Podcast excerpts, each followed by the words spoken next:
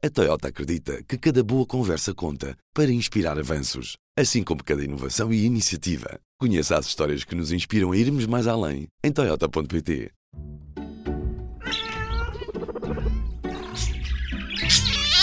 Cuidado com pets. Olá, estamos de volta para mais um Cuidado com o Pet. Eu sou a Ana Isabel Ribeiro e no episódio de hoje vamos falar sobre uma doença que o teu animal pode ter e que só dá sinal numa fase mais avançada, a leishmaniose. Para saberes mais sobre os sintomas e tratamento, estivemos à conversa com o médico veterinário André Santos, mais conhecido no Instagram como André Vet. André, este episódio tem como tema uma pergunta e vou começar mesmo por aí. O que é a leishmaniose e como é que é transmitida? A leishmaniose é uma doença parasitária. É, é um parasita é, microscópico que é transmitido por um flebótomo, que é mais fácil muitas vezes na comunicação falar mosquito, mas na realidade um flebótomo é mais parecido anatomicamente com uma mosca do que um mosquito, mas é um flebótomo, é o nome. É, não é possível passar de cães para cães ou de cães para pessoas, tem que sempre haver este hospedeiro que é o, o flebótomo, em que há a picada do flebótomo no cão, uh, ou no gato, ou o que quer que seja, mas vamos falar aqui em cães, é transmitido este parasita que, por sua vez, se desenvolve e forma a doença. Para passar a outros cães ou outras pessoas, tem que sempre outro mosquito picar, absorver o parasita para depois passar uh, a outros cães. Portanto, é sempre preciso este hospedeiro intermediário, que é o, o, o flebótomo, uh, e é uma doença parasitária, infecciosa e bastante grave. Eu li que existem dois tipos de leishmaniose, a cutânea e a visceral. Quais são as diferenças entre cada uma e quais são os sintomas ou os sinais? Na realidade, eh, é, ok, existe a leishmaniose cutânea, visceral, mais até em, em, pessoas que é feita essa distinção, mas em animais também. A cutânea é mais restrita à pele, enquanto que a visceral depois há um desenvolvimento uh, nos órgãos. O problema real da leishmaniose independentemente do tipo de leishmaniose, claro que a cutânea, como está mais restrita à pele, acaba por ter sempre um melhor prognóstico do que a visceral, que vai para os órgãos. Como é que eu hei de explicar? Há o problema do parasita em si. E o parasita, como é microscópico, ele é fagocitado, ele é comido por células inflamatórias nossas, de defesa. E há um, os animais que desenvolvem doença são os que perpetuam a doença. O que é que isto quer dizer? As nossas células imunitárias comem o parasita e o nosso sistema imunitário depois tem que matar aquelas células que têm o parasita lá dentro.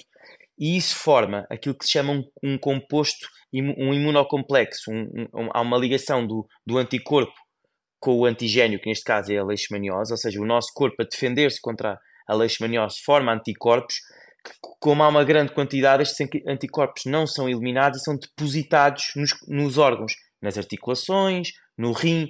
E esta defesa do organismo crónica ao, uh, à leishmaniose é que forma muitas vezes a doença. Portanto, a doença é ao, parasita em si, à leishmaniose, mas também à defesa que o corpo exibe face à leishmaniose, e isso é que faz as, as, as, as artrites, os problemas articulares, doenças renais crónicas que são glomerulonefrites, ou problemas em qualquer órgão, nomeadamente na pele ou noutros órgãos. Portanto, há, há um problema da leishmaniose em si, que provoca a doença, e desta resposta do nosso corpo à leishmaniose. Acaba por ser uma doença imunitária também. E é uma doença comum em Portugal, em cães, gatos muito. e até em humanos? Em humanos não é tanto, um, e é muito comum em cães. Uh, a, forma, a forma mais comum é em cães, em gatos, que se pensava que era relativamente rápido, porque também têm menos acesso ao exterior e tudo mais, começa-se a perceber que também uh, é mais, não é tão comum como em cães, mas é mais comum do que se pensava, mas é muito comum, principalmente em zonas onde há flebótomos, onde há mosquitos também, uh, são zonas onde há águas paradas. Portanto, nós temos a falar de Lisboa, Benavente, Setúbal, Algarve muito, Alentejo também. São zonas onde há águas paradas e maior atividade de flebótomos, de mosquitos. No Porto, no Norte, não há tanto, uh, mas há uma grande, por exemplo, em Vila Real também já há. Portanto, há uma, onde há zonas de águas paradas, há atividade de flebótomos. Setúbal é muito comum também. E existem raças de cães mais propensas à doença? Existem, há uma raça de cão uh, espanhola que é mais imune. Isto tem a ver com. até uma das formas de prevenção é se nós ativamos as nossas células T ou células B. Por exemplo, as células T, que são do nosso sistema imunitário, têm uma maior capacidade de confrontar a doença, enquanto que as células B produzem anticorpos, então vão combater a doença, mas vão perpetuá-la, aquilo que nós muitas vezes não queremos. Uh, há cães que têm maior rácio de atividade de, de, determinadas células que nós queremos que combatam a leishmaniose. Mas não, eu não diria, eu não gosto de fazer uma generalização de raças, porque na realidade há só apenas animais com maior capacidade de defender, uh, defender-se da doença do que outros. Mas, regra geral, quando há uma infecção uh, por leishmaniose, uh, é muito complicada. Existe tratamento dependendo do grau de evolução da doença, do estadio da doença, com maior ou menor sucesso. Mas a verdade é que eu diria que todos os cães são suscetíveis, todos os gatos são suscetíveis. E quando o animal não tem a doença, quando leva a vacina, ela vai prevenir o aparecimento da infecção? A prevenção da leishmaniose, eu diria que aquela que eu considero fundamental. Há duas que eu considero fundamentais, mas uma delas é, não é obrigatório, legalmente não é obrigatório, mas eu considero fundamental então no nosso país, que é a desparasitação externa. E a desparasitação externa só existem duas formas de prevenir contra a picada de mosquitos com doenças ou de flebótomos, neste caso com leishmaniose, que é pipeta, que é mensal, ou a coleira, que é de a cada 8, 10 meses. Existem outros medicamentos com desparasitantes externos, então já falaram de pulgas e carraças, existem comprimidos super eficazes, mas para a picada de flebótomos, que transmitem leishmaniose, só a coleira ou a pipeta. Só esses dois. Depois, para além disso, que tem uma eficácia, nós devemos sempre complementar com a vacina. Mas a vacina vai nos dar a leishmania morta ou inativa para nós começarmos a, a, reativar o nosso sistema imunitário, porque é assim que funcionam as vacinas contra a leishmania, uh, mas é uma forma de acrescentar uma prevenção. Eu quase que faço ali uma, uma analogia, às vezes, que as pessoas percebem melhor com a, com a doença da Covid, em que a vacina ajuda, mas o melhor é nós nos prevenirmos da infecção. Portanto, a vacina é sempre feita anualmente, só na primeira vez é que precisa de fazer o teste rápido para ver se há leishmania, se existe a doença ou não. Geralmente não há, como é óbvio vacinamos uma vez, depois é sempre anual. Mas é muito importante fazer a desparasitação externa. Existe outra forma de prevenção, que é um xarope, que se faz uh, dois meses por ano ou três meses por ano, ali fevereiro, junho, outubro, ou fevereiro, fevereiro e junho, que é o Leishguard, que faz é, vai é a domperidona e vai estimular a atividade das células T, que são aquelas que nós queremos se por acaso o animal for infectado com leishmaniose.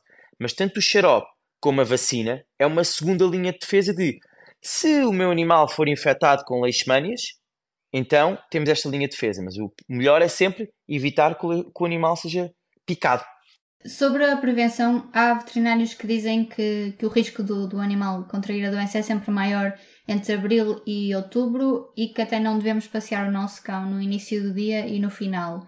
Isto é verdade?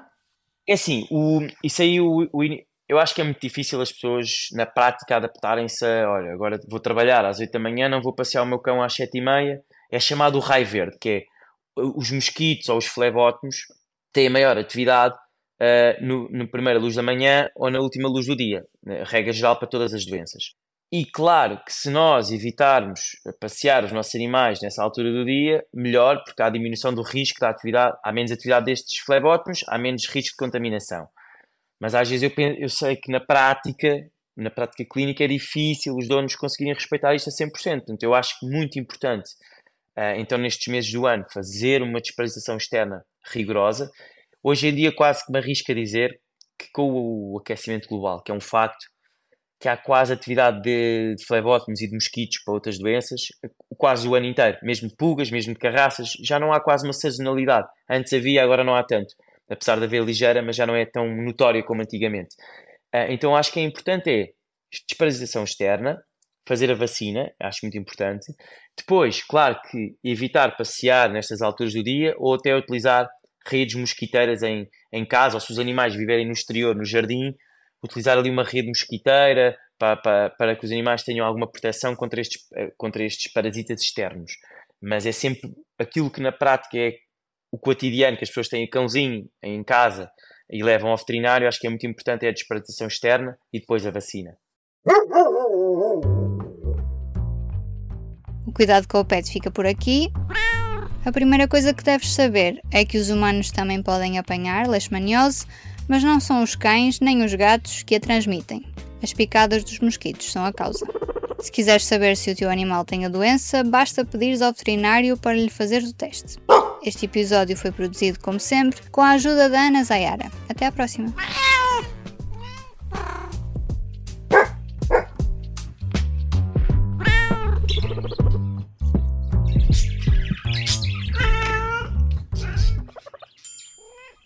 O público fica no ouvido.